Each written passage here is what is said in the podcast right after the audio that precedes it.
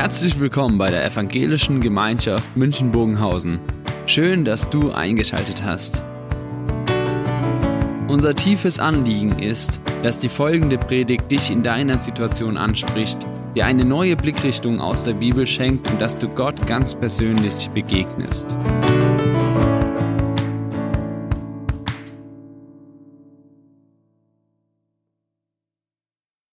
Weihnachten muss laufen dieses Jahr. Weihnachten muss gut werden. Und zwar so, dass nicht alles wieder schief geht, so wie vielleicht letztes Jahr oder das Jahr davor. Dieses Jahr stellen wir die Bratenzeit etwas kürzer, damit wir nicht noch den äh, schwarzen Rand mitessen müssen. Dieses Jahr fahren wir früher in den Gottesdienst, damit wir nicht wieder fünf nach ankommen. Und dieses Jahr kauft gefälligst der Ehemann seine Weihnachtsgeschenke nicht erst am 24. Und weil letztes Jahr unsere Katze den Weihnachtsbaum ruiniert hat, müssen wir uns dieses Jahr auch eine ganz andere Lösung einfallen lassen. Da gibt es Katzebesitzer, die haben gute Ideen gehabt. Entweder wir hängen den Weihnachtsbaum an die Decke. Oder, wenn das nicht klappt, wenn die Decke zu dünn ist, dann kaufen wir uns einen Käfig für den Weihnachtsbaum. Und wenn wir das auch nicht mehr vor Weihnachten kriegen, dann gibt es nur noch eine Lösung. Wir stellen den Weihnachtsbaum in die Dusche. Weil die Glaswand schützt dann auch den Weihnachtsbaum vor unserer Katze. Dann ist es sicher und dann sind wir uns, dann ist quasi zuverlässig, Weihnachten kann kommen und es geht nichts schief. Nicht nur an Weihnachten, ich glaube, sonst auch wollen wir Sicherheiten, wollen wir Stabilität, wollen wir Zuverlässigkeiten haben im Leben dass wir uns verlassen können auf die Dinge. Und nichts wichtiger ist eigentlich in unserem Leben dieser so Stabilitätsrahmen, den wir haben, den wir brauchen für das alltägliche Leben. Wir verlassen uns auf Dinge, auf Siegel, auf verschiedene ähm, Gegebenheiten, auf Versprechungen, auf Finanzberater. Wir verlassen uns drauf und wollen uns verlassen, weil wir sagen, wir, wir verstehen es vielleicht selber nicht und wir brauchen das, damit wir uns sicher fühlen. Und doch leben wir in einer Welt, die ja, von Unsicherheit, von, von auch so Schwammigkeit manchmal ja, beherrscht wird. Und wir sind skeptisch geworden. Früher die Autoindustrie war qualitätssicher. Heute viele Fragen. Ja, was ist daraus geworden? Manche Qualitätssiegeln, die für, für Qualität, für Sicherheit standen, die stehen jetzt vielleicht durch einen Skandal gar nicht mehr so gut da. Unzuverlässig, so ein Siegel. Manche zumindest. Fake News werden die normalen News unzuverlässig. Und früher konnte man noch darauf setzen, dass das Nutella-Brot am Frühstück wirklich noch für Freude gesorgt hat und den Tag auch ähm, einen guten Anfang geschenkt hat. Heute ist es so, dass Nutella eine sogenannte Feinjustierung vorgenommen hat und auf einmal das Nutella ganz anders schmeckt. Und so durch hat Nutella es geschafft, selbst mir das Frühstück, den Frühstücksboden unter den Füßen wegzureißen.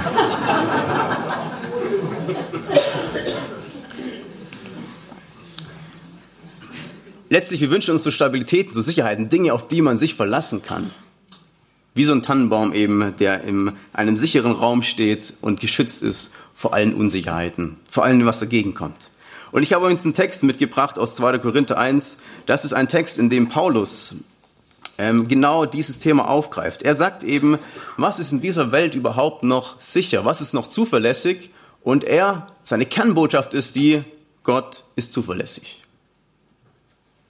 Und wir betrachten jetzt das erste, das Ganze mal in einem ganzen großen Spektrum, in einem quasi, in einer Perspektive im Weltgeschehen, quasi die ganz große, Gottes ganz große Zuverlässigkeit im, im, im großen Blick. Über die Jahrhunderte und äh, Zeiten hinweg, wo ist Gott und wie ist Gott zuverlässig? Und Paulus schreibt im zweiten Korintherbrief eben folgenden Text. So wahr Gott treu ist, keines seiner Worte an euch bedeutet gleichzeitig Ja und Nein. Denn es war Gottes Sohn, Jesus Christus, den wir bei euch verkündet haben. Wir, das heißt ich, Silvanus und Timotheus. Und Gottes Sohn war nicht Ja und Nein zugleich, sondern er ist das Ja in Person. Durch ihn sagt Gott Ja zu allem, was er je versprochen hat. Deshalb berufen wir uns auf ihn, wenn wir Amen sagen. In dem Text kommt oft Ja und Nein vor. Das ist am Anfang ein bisschen verwirrend vielleicht, aber gleich mehr dazu letztlich die Kernaussage ist, Gott ist zuverlässig. Und in Jesus Christus, in diesem Jesus, da zeigt sich seine Zuverlässigkeit. Weil Jesus ist letztlich nicht irgendwie schwammig. Er ist nicht Ja und Nein, er ist nicht glaubwürdig und irgendwie gleichzeitig unglaubwürdig. Er ist das Ja in Person, die Glaubwürdigkeit in Person, die Zuverlässigkeit in Person. Wenn wir aber jetzt auf Korinth schauen, diese Gemeinde, die hat damals Paulus gegründet. Er, Silvanus und Timotheus waren ja auch mit dabei. Die haben eine Gemeinde gegründet mit Menschen, die Jesus nie gesehen haben. Die haben Jesus nur vom Hörensagen mitbekommen. Die hatten auch noch kein neues Testament, so wie wir es haben, dass wir nachlesen können, wie war Jesus so. Er hat es nur von Paulus und den zwei Mitstreitern mitbekommen. Hat, da, da haben die, die Gemeinde das mitbekommen. Und Jahre sind es Jahre später, als Jesus schon gestorben war. Und da ist in dieser Gemeinde eben die große Frage doch aufgekommen, wie ist das mit der Glaubwürdigkeit von Jesus? Wie ist das, können wir dem alles, können wir dem vertrauen, was hier Paulus und die anderen uns sagen über Jesus? Stimmt das überhaupt? Paulus muss dann betonen, dass eben Jesus das Ja in Person ist. Die Glaubwürdigkeit in Person, das ist gesichert. So ist Jesus. Er ist sicher. Und was wir sagen, da könnt ihr euch auch sicher sein, das stimmt. Für die Korinther war Jesus unscharf. Tatsächlich, für uns ist es ja so, dass wir hier in der Gemeinde bei uns, schätze ich mal, zumindest merke ich so bei der Kinder-, Jugendbereich, da ist Jesus so das, der Unangefochtene, der Makellose, das ist so der, der Fels in jeder Brandung, das, das ist safe, da ist sicher, da kann man, Jesus ist immer richtig. Da zweifelt kein Mensch dran, aber die Korinther haben es getan. Die Korinther waren irgendwann auf, haben die Frage gestellt, ja, wie ist es jetzt? Ist es wirklich so, wie du sagst? Ist es nur Projektion? Ist es eine Erfindung? Sind es Legenden, die du uns beschreibst? Eine gute Geschichte. Vor Weihnachten ist es ja oft auch so, dass wir genau diese Fragen hören. Vielleicht nicht im Persönlichen, weil man doch zu viel Stress hat, aber wenn wir dann die, die Nachrichten schauen oder die Zeitungen lesen, da gibt es dann diese dicken Artikel über diesen Glauben, über Weihnachten, über Jesus, über die Wiederkunft und weiß ich was, was dann eben ähm, der Spiegel oder sonst irgendwas schreibt. Da geht es dann immer um diese Frage, wie glaubwürdig ist eigentlich das ganze Konstrukt Weihnachten und was dahinter steht, was die Christen immer meinen, das stimmt und das, das deswegen feiern wir Weihnachten. Journalisten, die sezieren dann die ganzen Bibeltexte und sagen, erklären uns, warum, wie was zusammengesetzt wurde und welche Hintergründe alles hat. Und wir als Christen sind dann natürlich fragen, okay, ja, das ist, kann man so machen, aber wir haben doch eine ganz andere Perspektive darauf. Vielleicht ist es so, dass wir von der Gesellschaft, in der wir leben, habe ich gedacht, wir sind eigentlich so eingeteilt in so drei Kategorien. Ja, die, die Gesellschaft guckt darauf, der erste ist der normale Mensch, der hat eigentlich keinen Umgang mit der Bibel. Für ihn ist die Bibel letztlich gleichgültig. So der Blick von der Gesellschaft. Dann gibt's vielleicht den zweiten, der ist der interessierte Mensch, der für den ist die Bibel erstmal ein gutes Buch, irgendwie lehrreich, die Geschichten können einem schon weiterhelfen, das ist ganz nett. Wenn man, da kann man gute Sachen rausziehen, man muss aber alles nicht so ernst nehmen. Und dann, ich sag's mal ein bisschen provokativ, gibt's noch den skurrilen Menschen, der tatsächlich Bibel als Gottes Wort versteht und wirklich sagt, das glaube ich, was da drin steht. Und das, was da drin steht, halte ich für wirklich zuverlässig und glaubwürdig. Und damit, ähm, damit befasse ich mich, weil ich glaube, dass Gott wirklich in dieser Bibel vorkommt. Und eigentlich müssen wir uns rechtfertigen in unserer Welt, warum wir zu den skurrilen Menschen gehören. Wir müssen uns rechtfertigen, warum glaube ich, warum glauben Sie an diesen einen Gott? Und warum glauben Sie, dass in der Bibel wirklich das Wahre drinsteht, das Zuverlässige, das Glaubwürdige? Und ich glaube, wenn wir ehrlich sind, manchmal habe ich auch die gleichen Fragen wie meine Kollegen, meine Mitmenschen, meine, mein Umfeld, das eben auch die Frage hat, ja, wie ist es jetzt mit diesem Gott? Ist er so ganz zuverlässig, wie wir es oft sonntags hören oder sonst in der Gemeinde im Hauskreis besprechen? Wie ist es denn? Erlebe ich denn das genauso? Paulus nimmt diese Frage auf und er sagt in den Vers 20, ich habe nochmal hier dabei. Durch Jesus sagt Gott Ja zu allem, was er jemals versprochen hat. Paulus nimmt hier einen Gedankengang wahr. Er sagt, das lesen wir auch hier unten am, Schluss, deshalb berufen wir uns auf ihn, wenn wir Amen sagen. Dieses Amen sagen, das kennen wir aus unserem Gottesdienst auch. Wir sagen auch Amen letztlich zu Gebeten. Wir sagen Amen, können wir auch sagen, wenn am Psalm gebetet wird. Und wir sagen auch Amen. Und zum, zumindest war es früher in Korinth gang und gäbe, klassischer Gottesdienst. Man sagt Amen zu Lesungen. Einfach, wenn in der Bibel was gelesen wurde, sagt man Amen dazu und man sagt, ja, das stimmt. Darauf bezieht sich Paulus und sagt, Leute, liebe Korinther, in dieser Gemeinde ist es so, ihr sagt Amen zu vielen Dingen.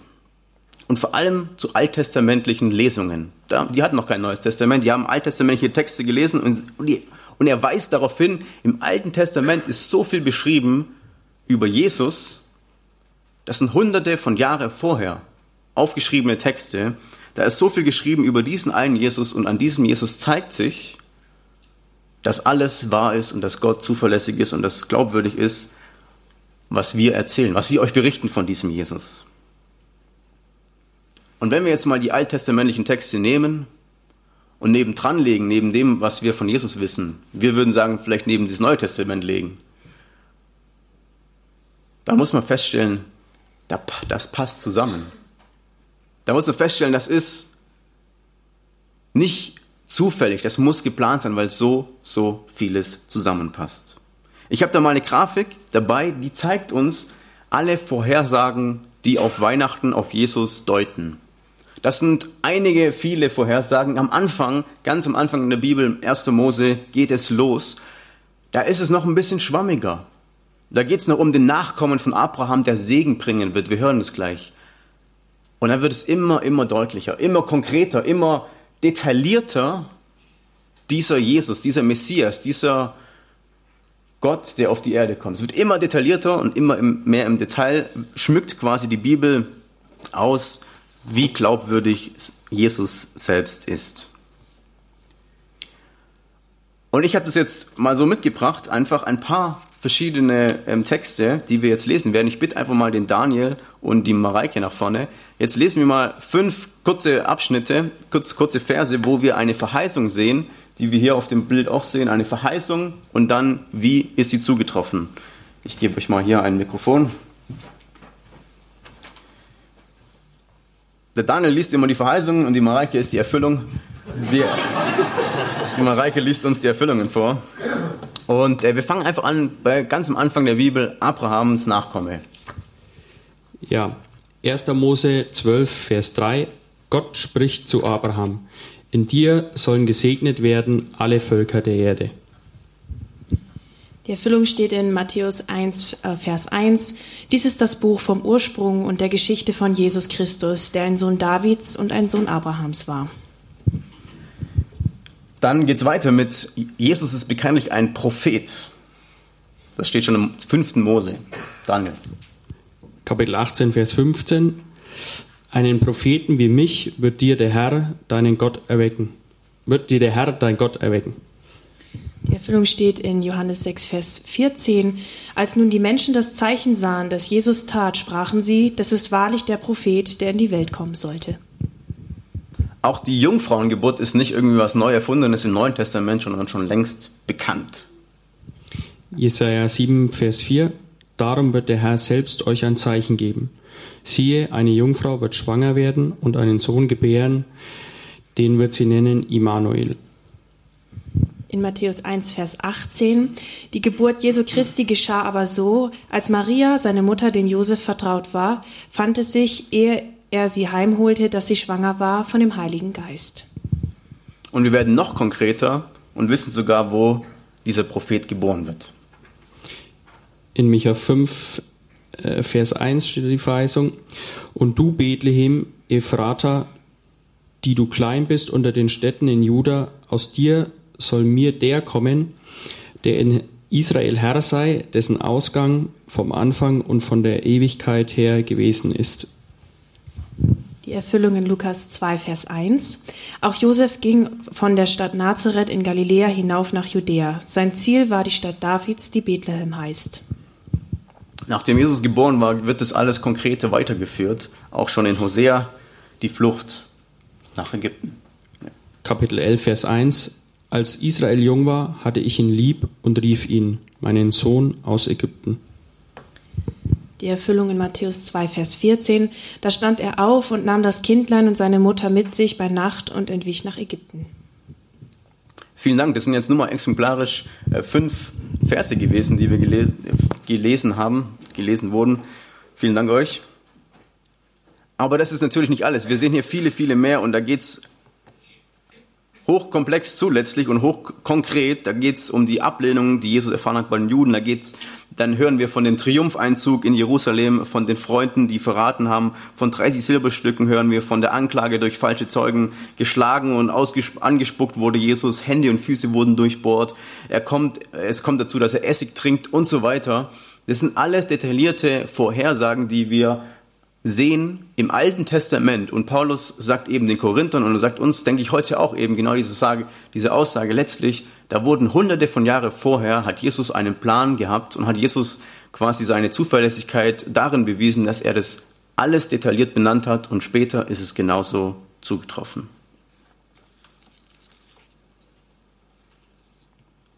Jetzt stehen wir, sag ich mal, haben wir die Größe gesehen und die nächste Frage ist eben Gottes Zuverlässigkeit bei mir persönlich. Wie geht's jetzt damit in meinem persönlichen Leben darum? Was ist quasi das, die persönliche Rolle von mir, meine Rolle in diesem ganz großen Plan Gottes?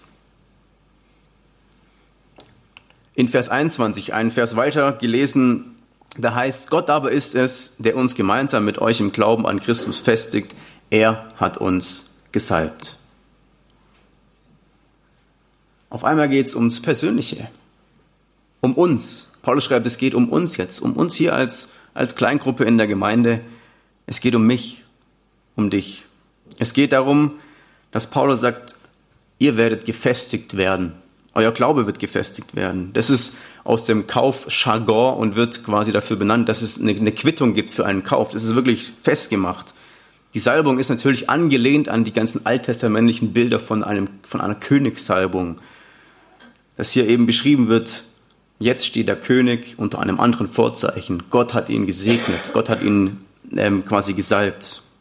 Er nimmt diesen einen, diese eine Person, diesen einen König aus der Masse heraus, aus dem Weltgeschehen heraus und sagt, diese eine Person, der wende ich mich ganz besonders nah und der werde ich ganz persönlich, diese Person salbe ich. Im, Neuen, Im Alten Testament die Könige und Paulus sagt hier, wir sind genau dieses königliche Volk. Wir dürfen uns auch so betrachten, wie wenn wir die Herausgenommenen sind aus dieser Weltgeschichte, aus der Masse und sagt Gott, wir sind die einzelnen Personen, zu denen er kommt und um die er sich kümmert. Das ist letztlich Weihnachten. Auf der anderen Seite haben wir diese große Grafik und wir sehen, Jesus hat und, und Gott hat letztlich irgendwie einen, einen Riesenblick auf die Dinge. Gott hat quasi die, die Dimensionen, die Gott durchdenkt und, und ähm, mitdenkt und plant und gestaltet, die sind mir tatsächlich äh, natürlich weit weg, weil das Dimensionen sind, die kann ich nicht überschauen.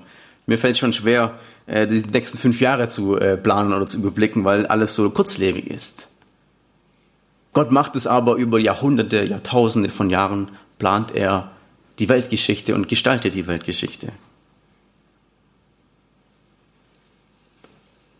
Da kommt man sich als kleiner Mann, als kleine Frau vielleicht eben genau mit der Frage auch konfrontiert, was ist jetzt meine Rolle in diesem großen Bild? Welcher Pixel bin ich auf dieser Leinwand? Welche, welcher Klecks bin ich auf einem riesen Gemälde? Welche, welches Leben spielt meine Rolle im, im riesen Ozean? Welches Sandkorn bin ich am Strand? Was ist der eine kleine Punkt von meinem Leben, das ich ähm, ausfülle? Was macht Gott mit damit? Steht das im Verhältnis, ich, mein kleines Leben, zu dem, was Gott eigentlich gestaltet, wie er die Welt plant? Ich habe mal ein Bild mitgebracht, ihr dürft jetzt aber nicht erschrecken, das ist FSK 12 wahrscheinlich, mindestens, weil äh, Jesus äh, dargestellt wird, wie er quasi kurz nach, nach seiner Kreuzigung neben einem stinknormalen Alltagsmenschen sitzt und dieser Alltagsmensch ähm, quasi ihm etwas erzählt und das ist so ein Moment, das nennt man auch Meme dann eben, da heißt es eben, der Moment, wenn ich Jesus erzähle, wie hart mein Leben ist. Es steht vielleicht nicht ganz im Verhältnis. Was ist mein, mein, ähm, was ist mein kleines Leben zu dem, was Jesus getan hat? Was ist mein kleines Leben zu dem, was Gott getan hat? Im, es gibt eine moderne Übersetzung zu diesem Bild für die, für die jungen Leute. Da heißt es dann, äh, wenn, der Moment, wenn ich Jesus erzähle, wie hart mein Leben ohne Instagram ist. Oder Smartphone. Was ist mein, meine Rolle in dieser großen ganzen Geschichte? Und ich habe jetzt erst, letzten Sonntag hatten wir mit den Jungs Teamgottesdienst gehabt und wir haben darüber gesprochen, was es eigentlich bedeutet ähm, oder wie, wie das eigentlich ist mit diesem Jesus-Erlebnissen. Wir haben heute auch schon welche gehört, diesen Moment, dass man Jesus wahrnimmt. Da haben die Jungs mich gefragt im Teamgottesdienst, ja Sam, jeden Sonntag hören wir hier im Gottesdienst von irgendwelchen Leuten, was für tolle Erlebnisse die mit Jesus haben, aber bei mir ist es nicht so.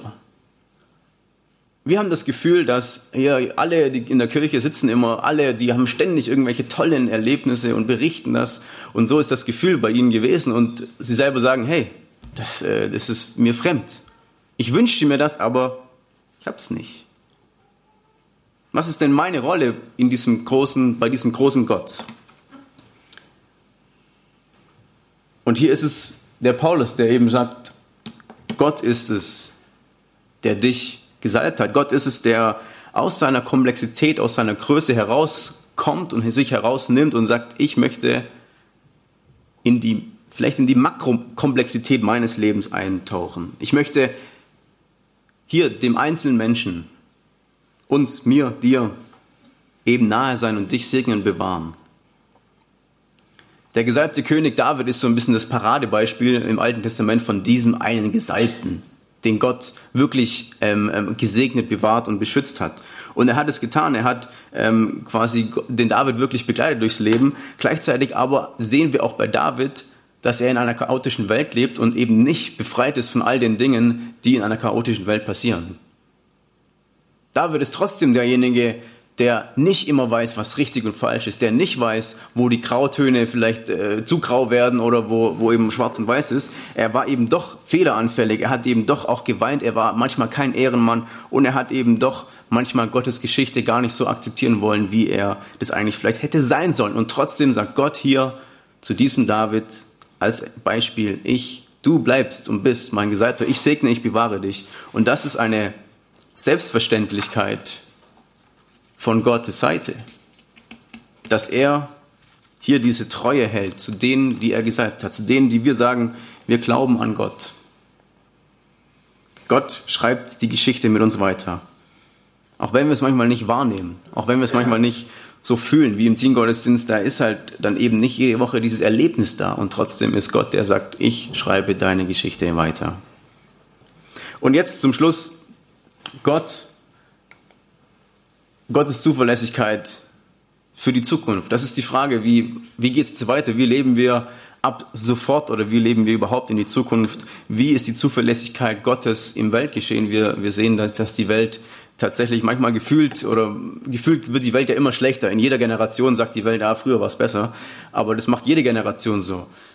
Das ist aber so, dass wir die Wahrnehmung haben wir so, dass, dass, dass die Welt irgendwie, das wird alles ein bisschen schwieriger und, und, und komplexer. Was ist mit der Zukunft?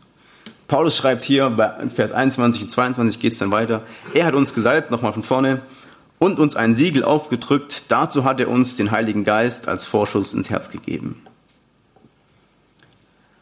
Wenn wir an Siegel denken, an so einen alten königlichen Siegel auf dem Papier, dann denkt man oft so, ja, okay, das ist so, eine, so ein Markenzeichen, da weiß jeder das vom König. Stimmt.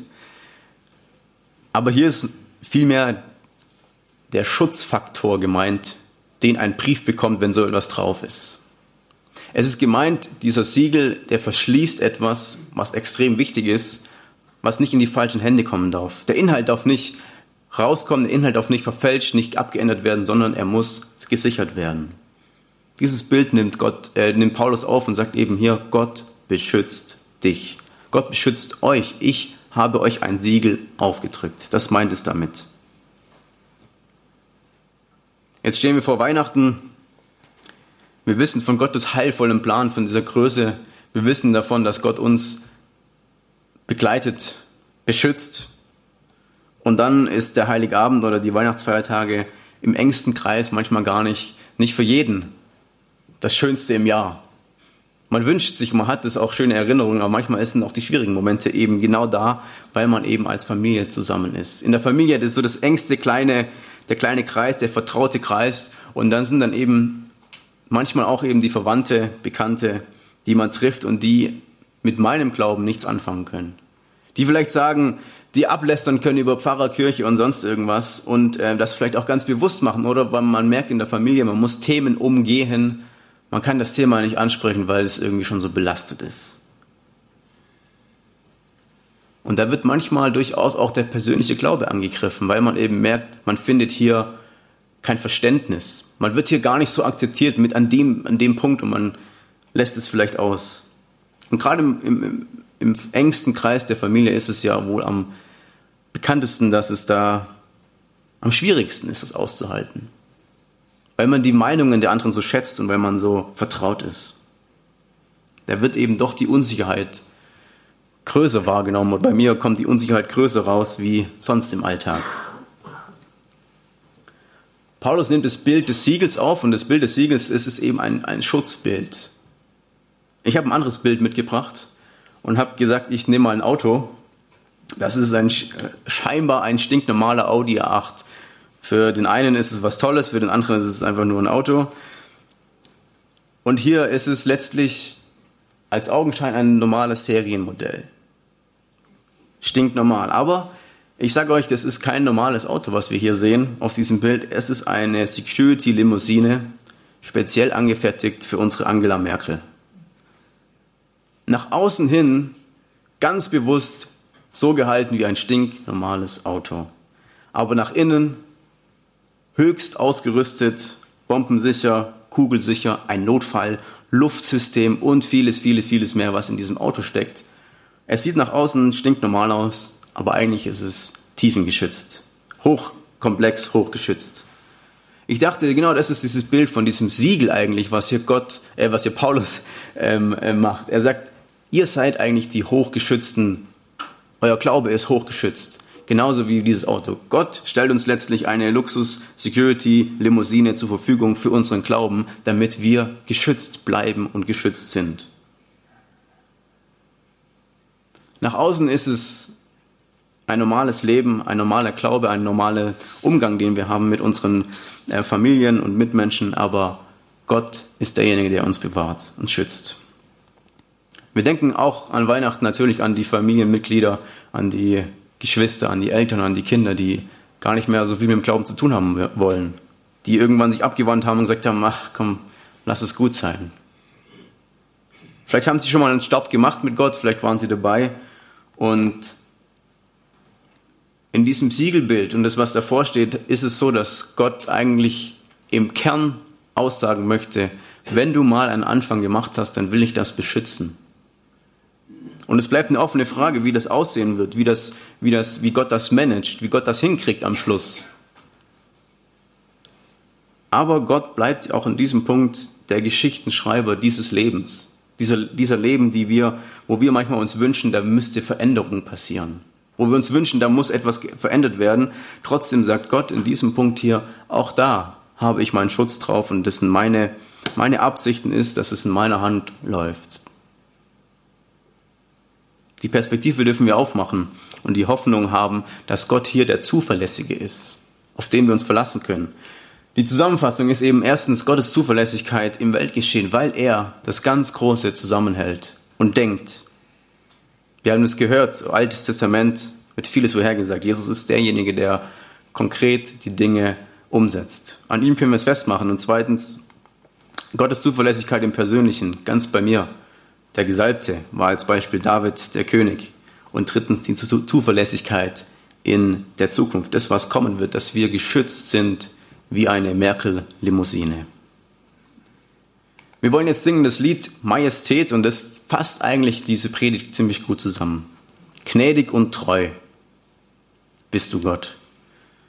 Gnädig, er bewahrt, er beschützt, er meint's gut, treu, er ist zuverlässig. Er lässt uns niemals, er gibt uns niemals auf und genauso wenig die Menschen, mit denen wir unterwegs sind. Amen.